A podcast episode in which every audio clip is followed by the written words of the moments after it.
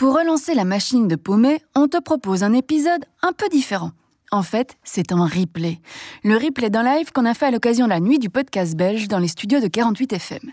Une course relais qui nous a permis d'établir le record du plus long podcast de Belgique, vrai de vrai, même si on n'a pas voulu payer les 6900 euros nécessaires pour le faire homologuer.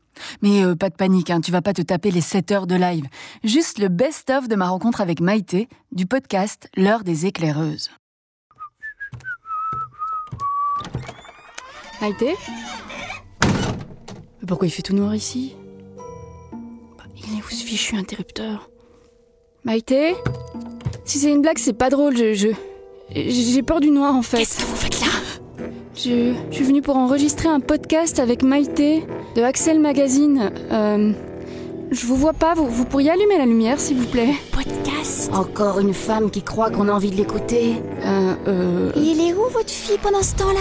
Un stage Une mauvaise mère, j'en étais sûre. Et je parie que c'est son mec qui cuisine. euh, Il aime bien ça euh, Une mauvaise mère jusqu'où Et il fait les lessives aussi peut-être? Bah euh, oui, euh, bah, ça me dépend. je- Pourquoi elle pleure maintenant? C'est juste... Toutes désespérée, c'est vrai. Bah Caro, qu'est-ce que tu fous? Maïté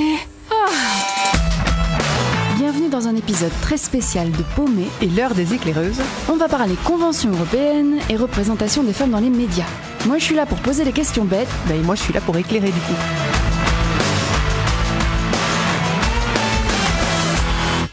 Ça y est, on est en direct pour ce premier épisode. Bonjour Maïté. Et bonjour. Comment tu te présentes aux gens quand euh, tu dois te présenter? Ah bah déjà je dis mon prénom. Ouais, Donc, c'est un bon euh, début. Maïté. Ouais, Euh, je dis que je suis euh, journaliste euh, et que je suis féministe. c'est déjà pas mal. Voilà, c'est déjà bien. Dans Paumé, on commence toujours nos discussions par retracer un événement historique qui a marqué notre invité. Pour son entrée en matière, Maïté a voulu qu'on parle de la Convention d'Istanbul. Autrement appelée la Convention du Conseil de l'Europe sur la prévention de la lutte contre les violences à l'égard des femmes et de la violence domestique. C'est un document historique de la lutte pour le droit des femmes en Europe. Et pourtant, personnellement, même le nom ne me disait rien. Alors, j'ai eu beau chercher, j'ai pas trouvé l'histoire du traité. Je ne sais pas grâce à qui il a vu le jour et les obstacles que ces personnes ont affrontés. Je peux juste te raconter pourquoi il existe, depuis quand, pourquoi toutes les femmes devraient connaître son existence, et puis me demander pourquoi on le connaît si peu. Avant le traité d'Istanbul, les violences faites aux femmes, ce ne sont pas vraiment des questions de société ou même de gouvernement, ce sont des questions familiales. C'est ici qu'entre en scène le Conseil de l'Europe, une organisation intergouvernementale créée en 1949. Avec 46 États membres et 675 millions de ressortissants, dont toi et moi, l'objectif de ce Conseil est de veiller à la protection des droits de l'homme sur le territoire européen et de renforcer la démocratie et la prééminence du droit en Europe. La Cour européenne des droits de l'homme, c'est chez eux que ça se passe. Et ce Conseil n'a pas qu'un pouvoir consultatif, mais il a bien force juridique dans ses États membres, du moment qu'ils aient ratifié les conventions. On ne peut pas tout avoir. Le Conseil de l'Europe, sensibilisé par différentes campagnes, se penche sur la question des violences faites aux femmes et pour la première fois va envisager que ces questions soient peut-être du ressort de la Convention des droits de l'homme. On est en 1990. Il faudra attendre 2008 pour qu'une Special Task Force voie le jour, avec pour mission de réaliser une première version de cette future convention. Son nom CAHVIO, Comité ad hoc pour prévenir et combattre la violence à l'égard des femmes et la violence domestique. Ils aiment les noms compliqués. Trois ans plus tard, une version définitive est adoptée par le Conseil. On est en 2011. L'objectif est simple éliminer toutes les formes de violence envers les femmes. Point. Les violences à l'égard des femmes sont reconnues comme une violation des droits de l'homme et une forme de discrimination. Le traité va même plus loin et définit clairement une série d'infractions qualifiées de violences à l'égard des femmes que les États ne pourront plus ignorer, notamment la violence psychologique, le stalking, la violence physique, la violence sexuelle, le mariage forcé, les mutilations génitales féminines, l'avortement forcé et la stérilisation forcée. La Convention stipule aussi que le harcèlement sexuel doit être puni par des sanctions pénales ou autres sanctions légales. Mais attention, il y a un twist. Si 45 pays ont signé le traité, 10 pays se sont abstenus de le ratifier, et donc de devoir se soumettre concrètement à son contenu, y compris les Royaumes-Unis. Pire, en mars 2021, la Turquie se retire de la Convention d'Istanbul. Erdogan se soumet aux pressions des groupes religieux qui pourraient influencer les futures élections de 2023. On accuse le traité de nuire à la structure de la famille turque et d'encourager l'homosexualité. rappelant si c'était nécessaire que les droits acquis restent et resteront fragiles. Du coup, voilà, c'est ça dont tu as voulu qu'on parle. Gros sujet. Quand Oui. même, hein. Gros sujet. Pourquoi tu as voulu qu'on en parle? Ben, J'ai voulu qu'on en parle parce que tu le dis, peu de personnes finalement le, le- la connaissent, cette convention d'Istanbul. C'est quand même réservé. enfin, moi, j'ai l'impression que tout le monde la connaît, mais parce que euh, je, je suis Non. dans un milieu où tout le monde la connaît. C'est ça. Et en fait, non. Et donc, c'est la, la première raison, c'est en parler ici sur 48 FM, c'est important pour faire connaître cette convention. Cette convention, elle est contraignante. Notre pays l'a signée en 2016 et le constat aujourd'hui, en 2022, c'est qu'on est loin, loin, loin, loin, loin, loin, loin, loin du compte. Et pourtant, l'État peut être reconnu coupable autant qu'un autre. C'est ça. Tu vois que C'est impressionnant ça. Ouais, mais ça n'a jamais été mis en place encore pour le moment. Il n'y a jamais eu de cas euh, officiel où quelqu'un s'est retourné, genre par exemple, imagine une, dans le cas d'un féminicide, donc Ouais. c'est vraiment le, le, le, le cheminement ultime de, de- des violences. hein. Euh, une famille voudrait euh, porter plainte contre l'État belge, euh, leur fille par exemple avait porté plainte plusieurs fois et que rien n'a été fait, que cette femme a été victime de féminicide, eh ben, la famille pourrait, en tout cas, considérer que l'État belge est, est responsable ou co-responsable au même titre que l'auteur. Et donc, c'est vraiment important qu'on en parle. Et pourquoi moi, je voulais en parler en tant que journaliste C'est parce que dans les médias, il y a une responsabilisation médiatique euh, dans toute cette histoire et que la Convention d'Istanbul, l'article 17 de la Convention d'Istanbul s'adresse directement aux médias. Ah ouais? Ouais, directement. Elle dit deux choses. Elle dit vous avez une responsabilité sociétale, un sur la représentation que vous faites des femmes dans vos sujets, dans vos médias, et sur la manière dont vous parlez des violences dont elles sont victimes. Mais donc genre, euh, parce que tu- ils en parlent, c'est-à-dire c'est contraignant pour les États, c'est pas contraignant pour les médias, donc c'est genre vous, une alerte. Rendez-vous compte que vous êtes responsable et que vous avez un impact sociétal à ces points-là, quoi. Tout à fait. Et alors, ce qui est chouette, c'est qu'au niveau belge, il y a pas mal de textes qui ont suivi euh, la Convention d'Istanbul. On a euh, en Belgique francophone l'Association des journalistes professionnels de Belgique et Mhm. le Conseil de déontologie, qui ont tous les deux, euh, l'Association des journalistes a vraiment créé un manuel à destination des rédactions, qui est disponible sur Internet, pour expliquer comment traiter les violences faites aux femmes. Elles font aussi, euh, les personnes responsables de, de, de l'association, des études régulières sur combien de femmes on met euh, devant les caméras et dans quel contexte.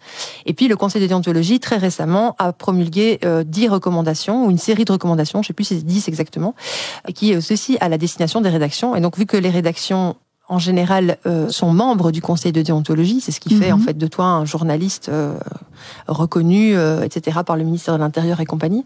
Eh bien, ils sont normalement censés au moins en prendre, Connaître. connaître et Prendre connaissance. prendre ouais. connaissance et, et certains et certaines et de plus en plus mais pas encore assez, euh, prennent en compte cette demande, ces recommandations. Du coup, je prends la question un peu plus en amont parce que là, on parle des professionnels qui sont déjà dans le secteur, mais du coup, les gens qui sont dans les unifs. Et là, d'ailleurs, on est dans, le, dans la faculté euh, de journalisme de l'UNIF de Liège. Est-ce qu'il y a déjà des, des choses de des sensibilisations qui se mettent en place euh, à ce moment-là? Parce que finalement, c'est là qu'on se forme, quoi. Oui, tout à fait. Ben donc, en fait, il y a vraiment, en matière de violence faite aux femmes, on, on dit souvent qu'il y a, donc la Convention d'Istanbul, elle a, c'est un peu les quatre P. C'est prévention, protection et soutien, et puis poursuite. Et euh, j'en ai oublié un du coup. Politique intégrée. Politique intégrée, c'est quoi? Alors c'est pour ça, c'est pour ça que je quoi la politique La intégrée? politique intégrée, c'est en fait le fait que ce soit concerté. Parce que nous avons cette merveilleuse faculté en Belgique de euh, faire euh, une lasagne institutionnelle Ouais. euh, est absolument énorme et que du coup, il faudrait pas que la région wallonne fasse un truc qui rentre en contradiction avec Ah ce que ouais, l'État ouais. fédéral va faire ou ce que la euh, ville de Liège va faire par rapport voilà. Et donc politique intégrée, ça a été réfléchi notamment pour les États comme la Belgique. La décision est prise au niveau national et puis après, c'est exécuté un peu à la sauce de tout le monde. Non, non? En fait, chaque entité doit faire ses, ses, ses- ses mesures. Ouais. Mais doit correspondre à ce Et que- ça doit à remonter au fédéral, et c'est le fédéral qui euh, gère, si tu veux, le, le haut de la pyramide. Ok, donc c'est un aller-retour, quoi. Exactement. Ok, ok. Euh, mais le fédéral rajoute aussi des mesures propres au Mhm. fédéral parce que c'est de Oui, nouveau oui, les compétences. Hein. Je, on a plusieurs ministres droits des femmes en Belgique. Euh, On en a combien, tu sais? Euh, ben on a donc on en a une au niveau une secrétaire d'État au niveau fédéral. Oui. Il y a une ministre des droits des femmes en région wallonne. Il y a une Ouais. ministre des femmes en fédération Wallonie-Bruxelles. Ok. Et il y a une ministre de, euh, bruxelloise aussi. Ouais. Donc on en a quatre. Et il y a un ministre responsable de l'égalité des chances en Flandre parce qu'ils sont un peu moins progressistes sur ces questions-là en Flandre. Et donc ils sont encore sur un autre truc. Donc, donc, elles- 5. Et donc ça veut dire que ces cinq-là doivent faire des programmes qui se mal. tiennent. Et donc la Convention d'Istanbul, la politique intégrée, c'est ça. C'est de se dire, attention, il faut que les mesures qui soient prises au niveau politique soient cohérentes, quel que soit le niveau de pouvoir. Donc ça, c'est vraiment politique intégrée, c'est ça. Ok. Bah, ça, ça me fait penser, de- depuis que tu l'as dit au début, en fait, euh, cette responsabilité de l'État belge. Y a, on a une histoire à Liège qui est, qui est terrible de cette jeune femme qui a euh, plusieurs fois été signalé que son voisin Mhm. lui faisait peur et qui un jour s'est fait tuer par lui. Mhm. Et là, par exemple, les tabelles, je pourrais même pas dire, ah, ils étaient mariés, ils étaient. Non, c'est dire, c'est un inconnu à qui, qui, dont elle avait peur, elle avait Mhm. raison d'avoir peur, l'État n'a rien fait et elle en est morte. Ouais, après je vais pas rentrer dans tous les détails de cette affaire parce qu'elle est encore en cours, mais il y a un policier qui a été euh, qui a été euh, suspendu, qui a été entendu, qui est sous le coup d'une enquête, je pense encore aujourd'hui ou que c'est en cours. Enfin voilà, il y a donc il y a quand même eu là pour le coup un suivi, mais notamment parce que les médias ont relayé beaucoup l'information. Il y a plein de moments où en fait, euh, Mais c'était trop tard. On n'est pas dans la tard. prévention, on est dans la. C'est le, le dernier P dit. euh, La- la- ouais, non, c'est ça. En fait, le gros manque que, que, que, que les, les- les associations euh, qui sont en matière de, de lutte contre les violences en Belgique pointent souvent, c'est qu'il y a un manque énorme en matière de prévention. C'est-à-dire que c'est super chouette de mettre des politiques en place pour aider les victimes. C'est ouais. génial. C'est génial Il et il en faut et il en faut plus. Mais en fait, ce qu'il faudrait, c'est ne plus avoir de victimes. Et donc, c'est penser ça à l'envers, c'est de se dire comment est-ce qu'on fait pour diminuer dès le départ euh, le système de domination, de violence et de, de tous les stéréotypes qui amènent. Et c'est en cela que notamment les médias, mais aussi l'éducation, les profs, etc., ont des responsabilités. C'est là qu'on détricote. C'est comment est-ce qu'en fait on apprend aux petits garçons que c'est tout à fait normal de prendre plus de place que les femmes, que c'est normal de faire écarter des femmes sur leur passage quand ils sont sur le passage pour piétons, de rouler vite en bagnole, de, de, de trouver ça rigolo, de faire des blagues de cul, euh, de, enfin voilà, c'est tout ça. Les violences faites aux femmes sont un système, c'est systémique. Et donc ça part de, de, de, de, la plus petite enfance jusqu'à l'âge adulte. Oui, et puis c'est toute cette notion euh, d'être déconstruit. Même nous, en tant que femmes, on Mhm. doit travailler à se déconstruire, c'est-à-dire analyser nos comportements pour voir ce qui est euh, ce qui est vraiment intelligent et ce qui est un peu bête, c'est-à-dire un peu euh, euh, qu'on nous a appris et qu'on n'a pas choisi. Euh, et c'est vrai que, enfin, même moi, je suis déconstruite jusqu'à un certain point. Et c'est vrai qu'il faut déjà se conscientiser sur le fait qu'il faut se déconstruire, qu'on a des choses à déconstruire, que tout n'est pas normal, ni dans nos comportements, ni dans ce qu'on accepte des autres, qu'on soit un homme ou une femme en fait. Tout à fait. Et puis après, moi, je vais un peu plus loin parce que je suis féministe intersectionnelle. Et donc, moi, je- dois aussi me déconstruire et apprendre que euh, je, je- je suis peut-être moins privilégiée qu'un homme blanc. euh. Mais je suis beaucoup plus privilégiée qu'une femme noire aujourd'hui ou qu'une femme Mhm. qui porte un voile. Euh, et donc ça, c'est aussi intéressant dans le cheminement d'une, de, je- enfin, dans mon cheminement. Je vais pas parler sur pour les autres féministes, mais dans mon cheminement du féminisme, ça a d'abord été cette prise de conscience de ce que moi je vis n'est pas normal. Qu'est-ce que je fais? Comment est-ce que je réagis? Qu'est-ce que je peux mettre en place? Je me renseigne, je lis beaucoup. Et puis, à force, tu te rends compte qu'en fait, d'autres personnes vivent d'autres choses encore plus violentes, et c'est pas normal non plus. Et donc, tu dois vraiment tout le temps écouter, apprendre, euh, être, être euh, vraiment à l'écoute. C'est pour ça qu'en matière de médias, pour revenir à, la question de base, euh, la responsabilité des médias, elle est énorme pour euh, plusieurs raisons, et notamment parce qu'il y a, comme je le disais au début, il y a qui est-ce qu'on met devant la caméra et à quel moment. C'est-à-dire quand on va euh, faire un sujet sur la rentrée scolaire, Ah ben on va mettre des moments. voilà. Quand on va faire un sujet sur euh, l'économie, Oh ben on va mettre un monsieur. voilà, J'ai exactement. l'impression de faire un quiz. Ah, mais j'ai gagné, j'ai gagné. Ouais. Et donc du coup, ça c'est déjà un premier truc, c'est-à-dire dans les médias, dans la représentation, et c'est pareil pour le cinéma, pour la musique, pour plein de choses. En fait, on se rend compte qu'il faut construire dans l'imaginaire, c'est ce qui crée en fait quand dès, dès ton plus jeune âge, mais tu te construis toute ta vie, parce qu'on doit se déconstruire, mais on se construit aussi toute notre Mhm. vie. Et en fait, à force de plus en plus, tu vas voir des femmes dans des métiers euh, que t'as pas l'habitude de voir à la télé, euh, dans des fonctions que t'as pas l'habitude, euh, plein de choses comme ça. Ça va euh, toi te permettre de dire ben en fait je peux le faire en tant que femme et en tant que mec ça va tu vas te dire ben en fait euh, c'est tout à fait normal tu vas même plus te poser la question. Donc ça c'est une première chose c'est quand est-ce qu'on met les femmes à l'antenne comment on les met? Les expertes sont ici hyper importantes. On a un déficit en matière d'expertes en Belgique c'est affolant. Les trois quarts des experts sont euh, des hommes Euh, les derniers chiffres je peux les retrouver parce que j'avais pris des notes attends je regarde Vas-y, vas-y. attends hein. Attends, pendant ce temps-là, moi, je peux te raconter que la dernière fiction qu'on a fait, c'est Esprit curieux qu'on lance euh, dimanche au BPF. Et euh, je me suis rendu compte, je fais ma création sonore, il y a des petits robots dedans, donc je fais mes voix de petits robots, machin.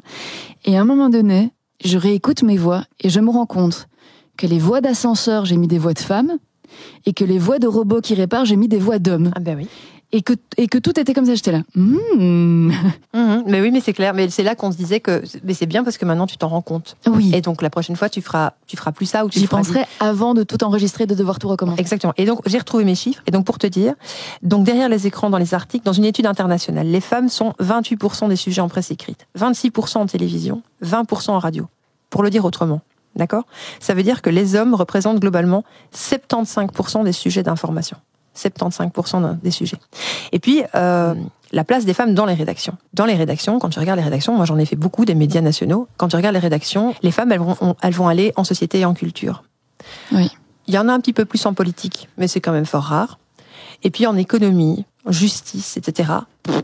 C'est très très très très rare. Et donc euh, ça aussi, en matière de, de, de, représentation des femmes dans les médias, c'est compliqué parce que du coup ça met des biais, ça met plein de choses. Là pour le moment, c'est plus une notion qu'on est tout plein euh, en Belgique, en France, dans plein de pays, euh, plein de femmes et même d'hommes qui veulent qui s'y mettent avec nous pour essayer de documenter et de construire ce journalisme féminisme féministe. Pardon. Comment est-ce que moi personnellement Maïté, je le, je le, je le vois aujourd'hui, euh, c'est euh, une manière différente de traiter mes informations. D'abord, c'est de, premièrement, de vraiment beaucoup de bienveillance avec les personnes qui ont, qui ont le courage de parler euh, notamment sur des sujets délicats, euh, parce que chez Axel Magazine, on traite plein de sujets, et notamment des sujets comme l'inceste, les violences. J'ai fait récemment un, un, sujet sur Balance ton bar à Liège, mm -hmm. un article, et, et, des femmes ont osé témoigner, et m'ont témoigné des choses vraiment très très dures, très très compliquées. Et donc ça, en tant que journaliste féministe, euh, c'est prendre le temps de discuter avec elles, ne pas arriver en disant euh, bonjour, euh, on ouais, m'a appris que vous aviez été questions, voilà, euh, on m'a appris que vous aviez été victime. Est-ce qu'on peut se voir? Oui, dans une heure. Oui, ça m'arrange parce que moi j'ai un JT à faire ce soir et machin. Et là, Non, enfin, en tout cas, moi, c'est plus ma manière de fonctionner sur ces questions-là. C'est je prends le temps, je contacte ou on et me tu contacte. vois, en tant que journaliste, tu as, tu as fait les deux techniques du coup. Ouais, j'ai fait les deux techniques. Et, et tu vois vraiment une différence, tu vois vraiment un impact à avoir changé de technique? Ben moi, je vois en tout cas, je, je, je, ce que, ce que j'aime bien, c'est que généralement, les gens sont plus contents du sujet, que ce soit un sujet féministe ou pas, quand je prends plus de temps pour euh, discuter. Après, je jette pas la pierre parce que sincèrement, en ayant travaillé dans les JT, Ouais. quand tu dois faire un, euh. voilà, tu dois faire un sujet à 13 heures, etc. Mais je pense que c'est pour ça que c'est intéressant de réfléchir et de se dire, est-ce que ce genre de sujet-là, sur des féminicides, sur des viols, sur euh, des- de- le harcèlement scolaire, pour sortir vraiment du féminisme, tu as plein de sujets qui sont vraiment des vrais sujets de société hyper importants. Est-ce que les éditeurs et éditrices des JT pourraient pas laisser du temps aux journalistes en disant, ok, sur un sujet, c'est pas le prix, euh, c'est pas les Kinder qu'on retire des, des, des magasins, tu vois, je veux dire, c'est un truc. de. Oui, voilà, où tu fais une dépêche et bon, à la limite, ça passe, quoi. Tu vas sur en direct sur euh, devant l'en- l'entreprise et t'essayes de choper des gens. Puis là, on est quand même sur quelque chose qui touche à l'intime, qui touche C'est des questions parfois de vie ou de mort hein, pour certains et certaines. Donc ça, c'est une première chose, c'est vraiment prendre le temps de construire ton sujet, prendre le temps de faire confiance, enfin que la personne te fasse confiance. Et puis, euh, dans un second temps, c'est euh, accepter, et ça, ça a été très dur pour moi au début, accepter que on relise mes articles. Ok. À moi, ça c'était quelque chose vraiment, je vous le dis en toute honnêteté. Les premières fois, je me suis fait Pas touché. J'aime pas trop parce Ouais. que un, c'est te dire ben en fait je fais bien mon boulot, euh, Ouais, ouais. Et puis et puis après tu te dis ben en fait non parce que la personne qui est en face de toi, elle t'a confié des trucs. Et euh, pendant l'interview, euh, vu que c'est des choses souvent qui sont bah, qui remuent, ouais. euh, elle peut dire un truc, Et puis le regretter après. le regretter. Et donc moi, ce que je fais maintenant pour chacune des interviews, et même pour des interviews qui sortent de dossiers très très compliqués, je leur, je leur laisse mes coordonnées forcément, et ces personnes peuvent m'appeler et me dire, Maïté, non, finalement, euh, ça, je ça. voilà, ça, je suis pas d'accord, machin. Et une fois que l'article est imprimé, euh, enfin pas encore imprimé, mais en, en maquette, je peux parfois réenvoyer la version finale comme ça, elle voit aussi avec les titres, etc. Voilà. Et alors, l'autre chouette chose par rapport au- au- à la manière de travailler dans du journalisme féministe, c'est que au sein de la rédaction, il y a une vraie entraide, une vraie sororité, il y a une vraie. euh, Enfin, il faut pas se leurrer. Il y a beaucoup de femmes. C'est pas qui facile, hein, c'est pas des sujets faciles. non, voilà. Et puis il faut pas se leurrer, il y a beaucoup de femmes qui se spécialisent dans la question des droits des femmes et des violences parce qu'elles ont été elles-mêmes victimes et qu'elles sont elles-mêmes survivantes. Et donc, moi, il y a des endroits où, personnellement, parce que j'ai vécu, je ne peux pas aller. Parce que sinon, c'est. je- Ouais, ouais, bien sûr. Là, je sais même pas une question de non-neutralité, c'est une question que je plonge. Une journaliste qui reconnaît sa partialité, c'est pas commun. Et pourtant, si vous voulez mon humble avis, c'est ça l'avenir du journalisme. Un journalisme humain. Le problème étant que ça va à l'encontre de tout ce qu'on vous apprend en tant que journaliste dans, tout votre, dans toute votre carrière, qui Oui. est plutôt vous, vous devez être transparent et être euh, euh, le, le vecteur de l'objectivité et des faits. C'est ça. C'est un peu, tu vois, ça me fait penser, ce que tu viens de dire, à un article que je viens de boucler sur euh, une maison de repos à, à Bruxelles. Ce sera dans le Axel Magazine du mois de mai. Euh, J'ai été à la rencontre de soignantes et de soignants et de résidentes et de résidents de cette maison de repos après deux ans de Covid en mode, bon, comment ça va en fait? Et il y a une soignante qui m'a dit, mais tu sais, nous, on a fait récemment, après ce qu'on a vécu, on a fait des formations euh, spécifiques Montessori. Euh, Montessori. Montessori, c'est le, c'est, vois. tu vois, système d'éducation hyper euh, actif et proactif, Voilà. très Eh ben- loin des tables scolaires. Mais exactement. je connais ça pour les maternelles, Les maternelles et les primaires, on est d'accord. Mais donc ici, apparemment, il y a des formations qui sont disponibles pour les soignantes et les soignants. Et en fait, la dame m'expliquait, elle est presque à la retraite et elle me dit, tu vois, c'est quand même super dommage parce que cette formation, elle m'a fait me rendre compte que ce n'était pas un travail quotidien. C'était d'abord une personne. Ils ont perdu euh, 19 résidents en trois jours. D'accord? À cause du Covid? À cause du Covid en quelques jours. Trois jours, 13, et puis les six ont suivi. euh. Du coup, elle a été hyper marquée. Et le fait, elle me dit, bah maintenant, je prends plus de temps. C'est plus mon travail, c'est une personne. Et le fait qu'elle m'ait dit ça, ça m'a euh, hyper chamboulée parce que je me suis dit, quelle claque, quoi, quelle prise de conscience. Et ça, c'est vraiment quelque chose qu'on n'apprend pas non plus. Et donc, d'abord, on nous dit, les journalistes, on nous dit, vous devez être neutre. Vous devez euh, ne pas rentrer, enfin, peut pas y avoir d'émotion. D'émotion, pas d'émotion, merci, pas d'émotion. Sauf qu'en fait, le manque de neutralité et l'émotion fait de nous le, un vecteur humain euh, social, de création de liens, tu vois, et en fait de nous en empêcher dès le départ, dans nos formations initiales, et puis après quand on arrive sur le terrain où en plus on est pressé par des contraintes économiques, par des contraintes de plus en plus capitalistes, de, de profit. Moi, ce que je, ce que j'essaie de, de, de, passer comme message dans ce, dans ce que j'imagine être pour moi le journalisme féministe, c'est remettons l'humain au centre de nos, de nos travaux, de notre Mhm. travail quotidien, pour que comme cette soignante proche de la retraite, malheureusement, et j'espère qu'elle sera une- un vecteur de transmission pour les autres soignantes de cette maison de repos, pour ne plus que ce travail soit un travail, mais soit de l'humain. Voilà. Et je crois que c'est vraiment ce qui nous manque aujourd'hui, au-delà de toutes les considérations féministes ou, ou- ou pas, en fait. C'est vraiment, ça rejoint tout le monde. Un peu d'empathie. Oui, c'est ça.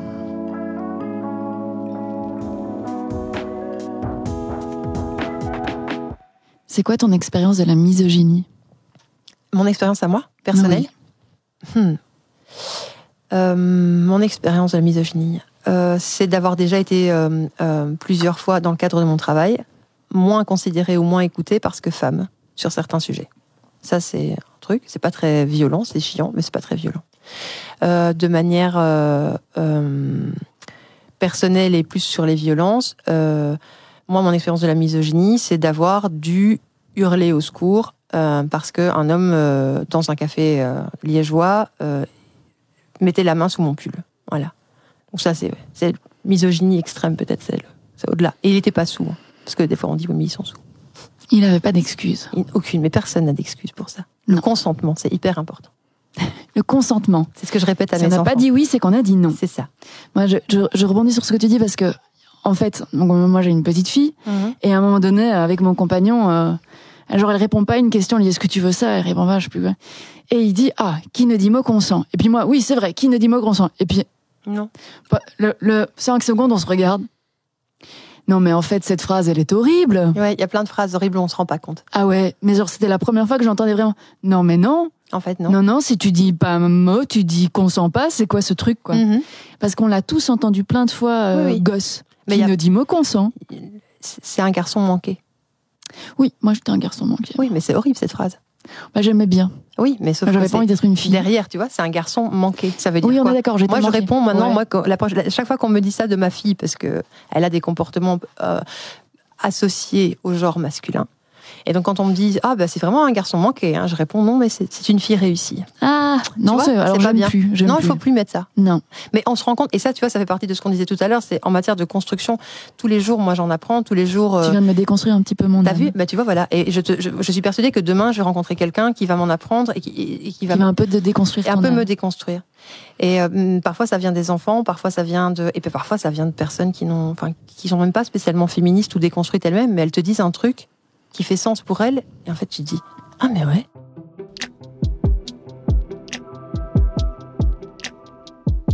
C'est quoi le problème du féminisme? Oh le problème du féminisme, le problème du féminisme c'est qu'on n'arrive pas à se mettre d'accord sur les choses sur lesquelles on est d'accord. Et ça c'est vraiment très très cool. Attends, là, tu viens de me faire un truc trop méta, quoi. Attends, alors je t'explique. Vas-y. Il y a des choses qui sont communes à toutes les féministes Ouais. et à plein d'alliés. C'est-à-dire, on ne frappe pas une femme, on ne la viole pas, On frappe personne. On frappe personne de toute façon, on ne viole personne. Mais voilà, il y a des choses qui sont communes. Jusque-là, on est d'accord. On est d'accord. Il y a des choses qui sont communes. Et on, en fait, on se disperse beaucoup sur les choses qui nous opposent un peu.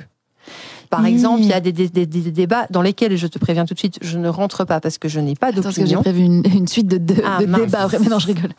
Il y a des sujets comme euh, la question des personnes trans. Est-ce qu'une femme trans est une femme? Est-ce qu'un homme trans est un homme? Cette question-là. Et puis il y a la question aussi euh, de, notamment de l'intersection et notamment des femmes euh, qui sont musulmanes de confession, qui portent le voile. Est-ce qu'une femme voilée peut être féminine, féministe, pardon, féministe ou pas?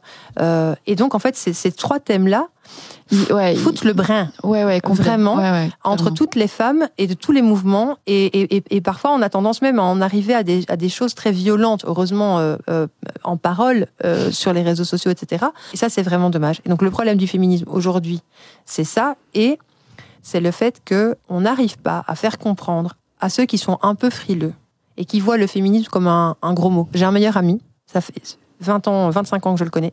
Il n'arrête pas de me dire, Maïté, tu sais, on devrait changer le mot féminisme. Parce que moi, le féminisme, je trouve ça trop péjoratif. Euh, c'est les radicales, nanana, nanana. Mais, euh, mais il me dit ça vraiment très, très, euh, comment dire Avec candeur. Avec candeur. Et je lui dis, oui, ok, j'entends.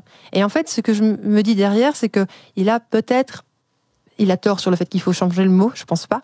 Mais par contre, il faut essayer de réfléchir à comment est-ce qu'on fait, surtout au moment présent où en fait il y a de plus en plus, même ici à Liège, des gens qui crient à la cancel culture, au wokistan et machin et machin et machin, hein, pour ne pas les citer. Euh, il y a un moment donné où il faut euh, se rendre compte que peut-être qu'il faut qu'on réfléchisse ensemble à comment on fait pour intégrer plus de gens. Et je pense qu'on pourra le faire, mais si on se met tout ensemble autour de la table et qu'on met de côté nos différences sur ces questions, les trois questions dont je viens de te parler, ça nous permettra de mettre, euh, d'avoir plus de force, d'avoir plus de poids, et puis, et puis peut-être de convaincre plus de monde que le féminisme c'est un avenir positif pour tout le monde, hommes y compris, parce que ce qu'on vit aujourd'hui concrètement, ça touche les hommes et les femmes en fait, ça touche les enfants, ça touche tout le monde.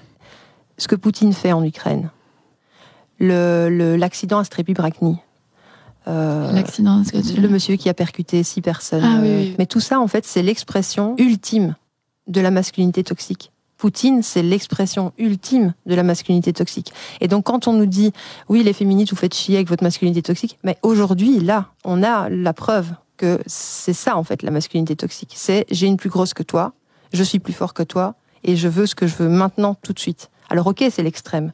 Mais comment est-ce que nous, sociétalement parlant et citoyennement parlant, on détricote ça et on fait en sorte que demain, il n'y ait plus un Poutine sur la planète? Il n'y a plus une personne qui se croit assez forte. Voilà. Comment est-ce qu'on construit pour le fait que ce pauvre, enfin ce monsieur qui a fait euh, cet accident à Stepripakni euh, ne, trouve plus ça super rigolo de rouler à 240 km heure ou 200 km heure ou 120 km heure dans une petite rue? Comment est-ce qu'on fait?